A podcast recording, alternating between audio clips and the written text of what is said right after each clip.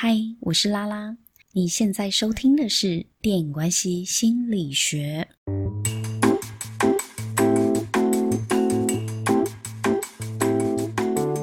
最近有很多新的听众来收听我的节目，我真的很谢谢你们的肯定跟鼓励。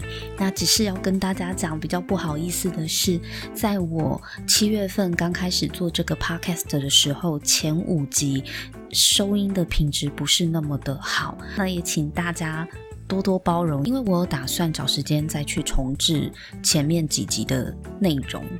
呃，希望大家可以看见我一路上不断的调整、不断修正的成长。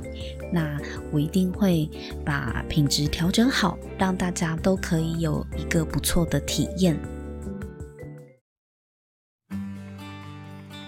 这一集呢，是三部曲里面唯一真正有剧情的，而且视野呢也从两人世界拓展到身边的亲友。电影一开始，头发长到让我觉得他是不是该剪刘海的 Jessie 和他的儿子在机场道别。透过 Jessie 跟儿子 Hank 的对话，我们知道哦，他离婚了。儿子呢，平常是在美国跟他的妈妈住，暑假呢来希腊找爸爸度假，而现在假期结束了，要搭飞机回美国。然而依依不舍、有分离焦虑的，反而是爸爸 Jesse。他非常担心他的儿子自己是不是一个人能够搭飞机回美国。可是 Hank 他。表现出来就是很独立，而且一副这没什么大不了的那种感觉。因为 Hank 呢，他也要进入青春期了，大概十几岁，十二十三岁了，所以刚好是一个要登短郎的年纪，所以爸爸就很焦虑啊，很想要陪在他身边。如果你是爱在三部曲接连着看的人呢，可能刚沉浸在第二部曲的错过与重逢的浪漫中，打开第三部曲《爱在午夜希腊》时，嗯，老实说，我看到片头的时候有一点失望了，因为你知道前五分钟可能还沉浸在《爱在日落巴黎》时那种塞纳河畔的美好泡泡里面。然后看到第三部曲，因为这时候的 Jesse 已经四十一岁了。OK，四十四十一岁的 Jessie，我们不要太苛求。可是他明明五分钟前还三十岁而已呀，就马上拉回现实。四十一岁的 Jessie 呢，她稍微变胖了，然后造型也不再是三十岁的绅士优雅的感觉。而且他有一点肚子，略显颓废跟懒散。抱歉，我真的有点毒舌。但是这三部曲如果接着看啦，我我的前提是，如果你接着看的话，你如果你花四个小时就看完了 Jesse 和 Celine 十八年的际遇，当然会有这种落差。但是它放在我们现实人生中一点也不奇怪，因为。我们不就是这样慢慢变胖的吗？我非常喜欢导演这样子的安排哦，因为这才符合真实的人生嘛。就是二十岁的青春轻狂，三十岁的沉稳内敛，然后压抑，到四十岁就是做自己，然后很 free，那很真实的展现自己最放松的状态，这才是真实的人生啊。只有一开始，我觉得对 Jessie 的变化有一点难以调整过来，但是整体来讲，整部的主轴是我觉得很感动而且很喜欢的。我觉得最美的一集是第二集，第二集是留在心里长长的叹息的遗憾，是非常有诗意的。但是我认为。最能够支持我们在现实生活中怎么样跟另外一半的关系继续前进的是第三集，就是《爱在午夜希腊》时，因为前两集还有一些太梦幻或者是时光已逝不可追的这种感叹，但第三集就就是现在进行式啊，就是每一个在关系中或是在婚姻中。一定都有很深的感触的。我们来看看他们发生什么事吧。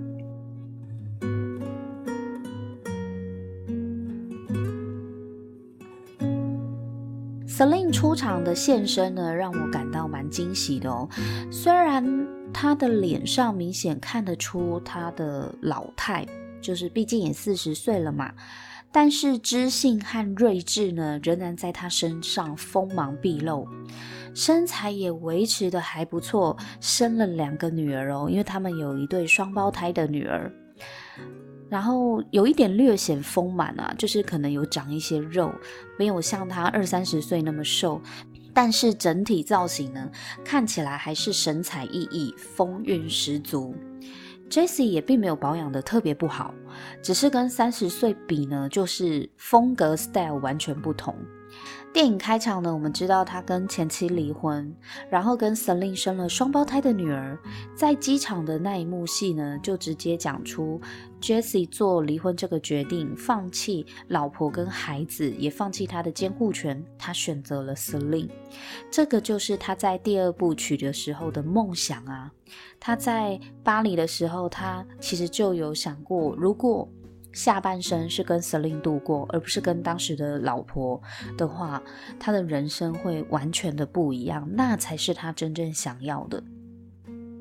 然后他有了这一个想法，就真的去做了，所以他们就真的在一起了，还生小孩了。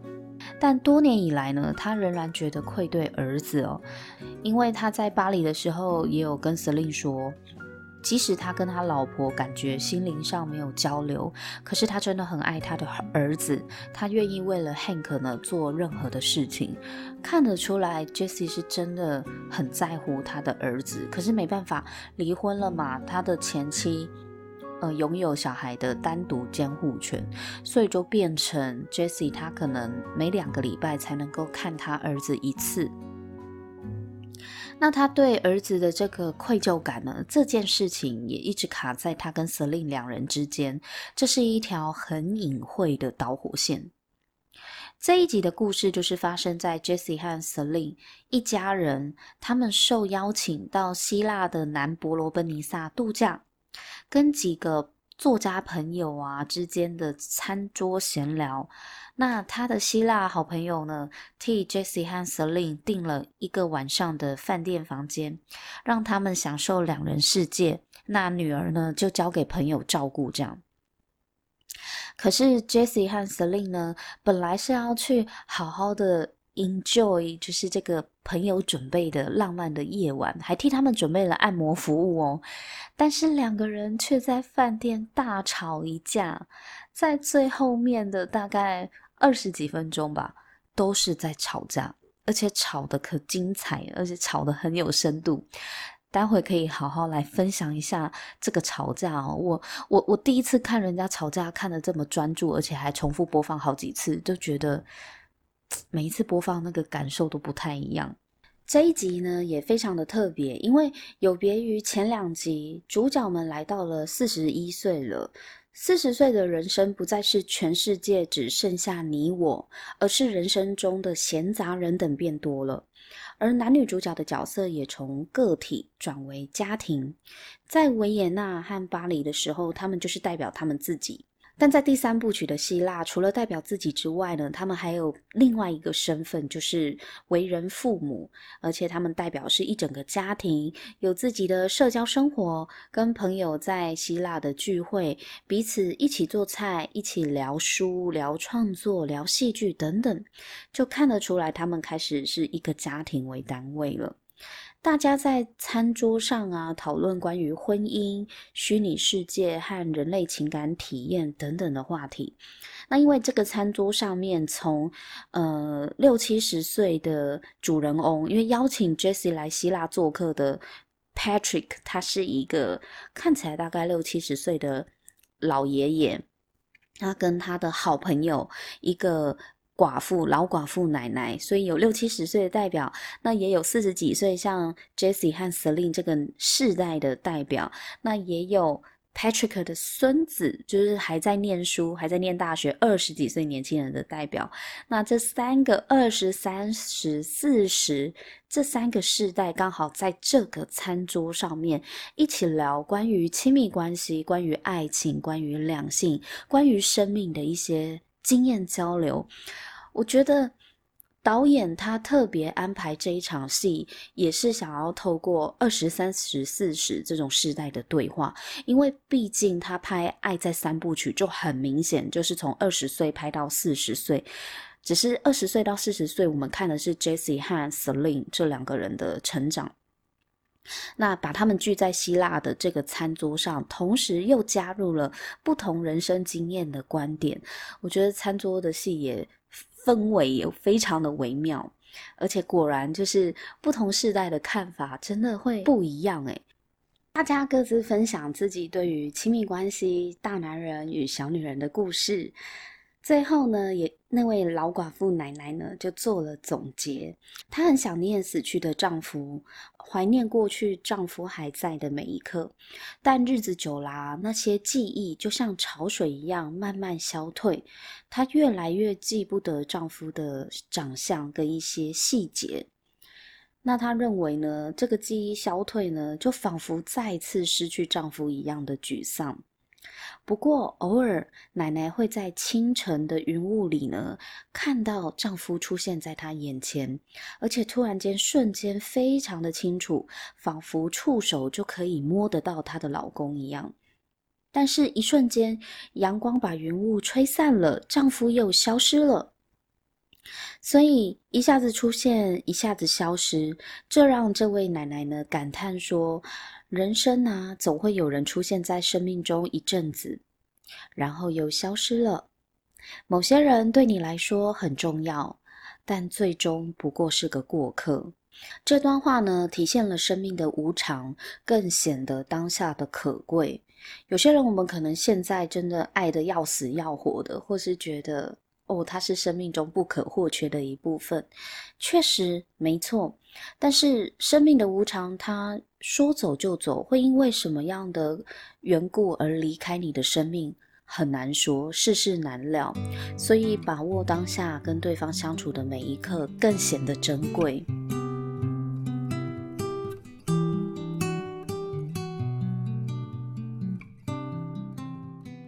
Jessie 和 Celine 呢，用餐过后，他们就漫步到饭店。那从他们住的地方到饭店呢，要走一段路，所以两个人就在这个小径上面边走边聊天，延续《爱在三部曲》的风格，就是边走边聊。那我非常非常喜欢他在希腊的边走边聊，就是在一个很辽阔，然后荒野无人的小径，他们两个要慢慢从 Patrick 家走到饭店，走到市区。那大概也是走了十几分钟，两个人的闲聊又开始在在忆当年，就是开始在讲说，诶，如果你你是现在看到我这个样子，你还会跟我搭讪吗？Celine 就问 Jessie 啊，就因为看得出来，他们还是很在意彼此在对方的眼中是否还是一样的美丽动人，然后很帅气迷人。就很在意对方对自己的看法嘛。那这一题就是个超级陷阱题。Jessie 说会，Celine 又觉得不是。但 Jessie 没有马上回答，Celine 又觉得他犹豫了。我觉得这就是呃男女间很无聊的游戏，但是又。很想玩，那两个人就这样子有说有笑，一搭一唱的，然后互相调情，互相斗嘴。到了饭店，在前面前半段的这些氛围，我都觉得两个人相处的蛮融洽的，就是看得出来他们非常努力的在经营他们的婚姻关系，但也很明确的知道他们卡的点，彼此有心结的点是什么。彼此压抑的心结，在最后进入饭店房间后呢，终于大爆炸！哇，这一这一段就超级精彩的。我看完了他们吵架之后，我心里突然有一种深深的感受是：是不是有一些话不适合跟另外一半说啊？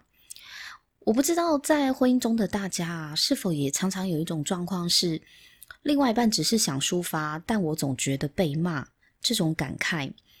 我自己也遇过，另外一半常常讲话讲到一半，他就突然勃然大怒，然后反应很大，我们就陷入了争吵。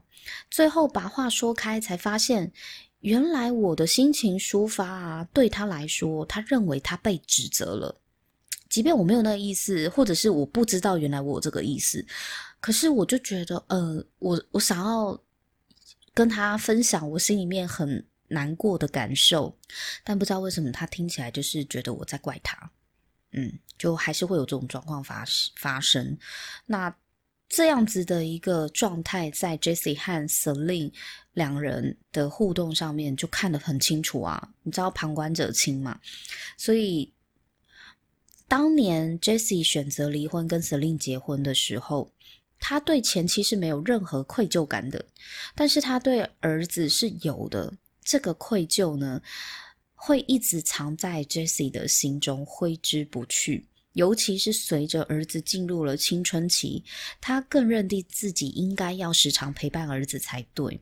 而且听起来，他儿子跟前妻相处的生活，儿子压力很大，常常不开心，更让 Jesse 舍不得儿子的处境。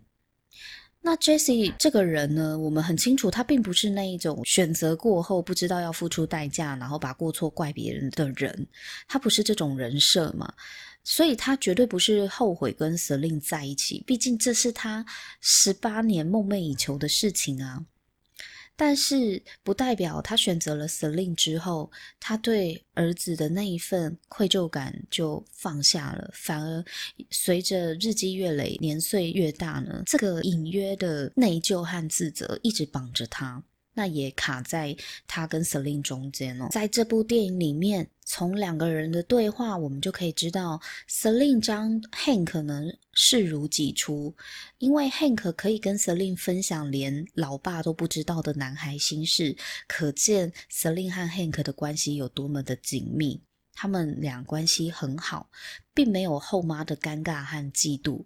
这也有可能是因为 Hank 跟他的亲生妈妈，就是 Jesse 的前妻呢，关系可能比较不融洽一点，所以 Celine 对他来讲，可能就是另外一个女性长辈，而且相处起来是反而更随性、更更轻松自在的。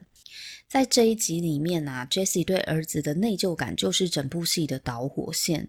当年到底发生什么事情了呢？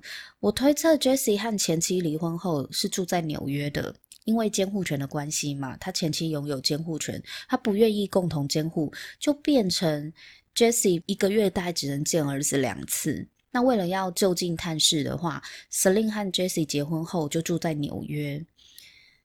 后来 Selin 怀孕，那因为双胞胎是比较复杂的生产，所以她选择回到巴黎的娘家待产，让妈妈可以照顾她。那 Jessie 就陪她回去嘛，在巴黎。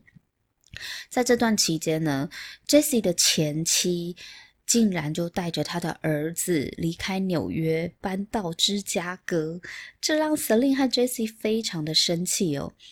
但是 Celine 的双胞胎女儿出生了，Jesse 就选择留在巴黎陪伴妻女。Celine 在电影的一开头呢，原本有接到一个新的工作机会，跃跃欲试的她呢，一直想要挑战这个机会。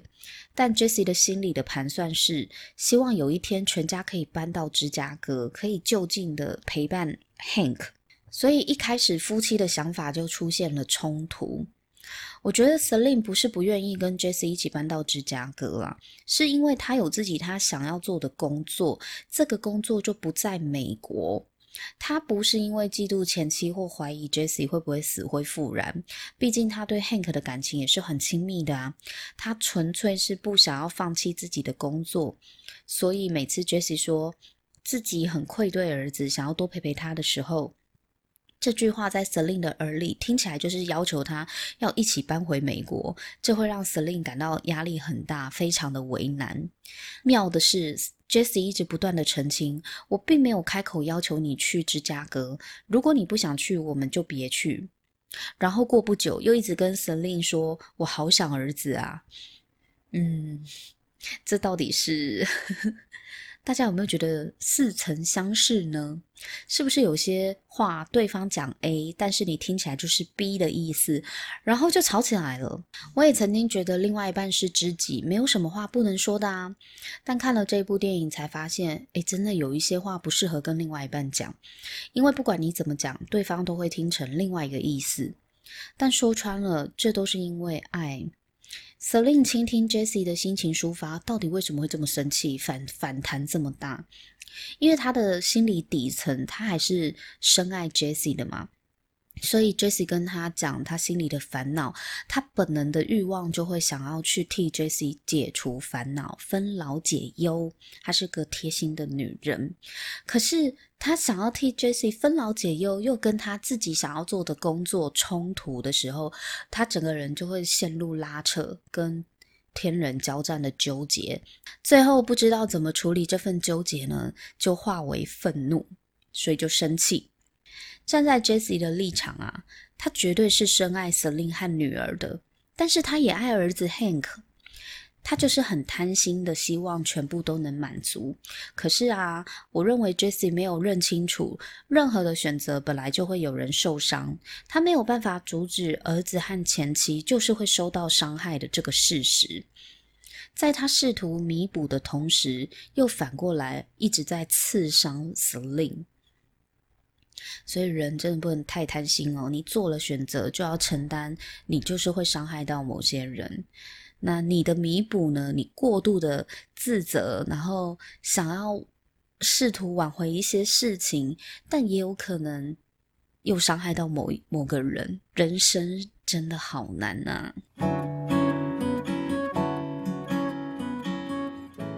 好，那因为我们的《爱在午夜希腊时》会分析的有点长，所以我会切成上下两集。那大家听到这里呢，可以先告一个段落，去上个厕所，喝个茶，或是先休息一下。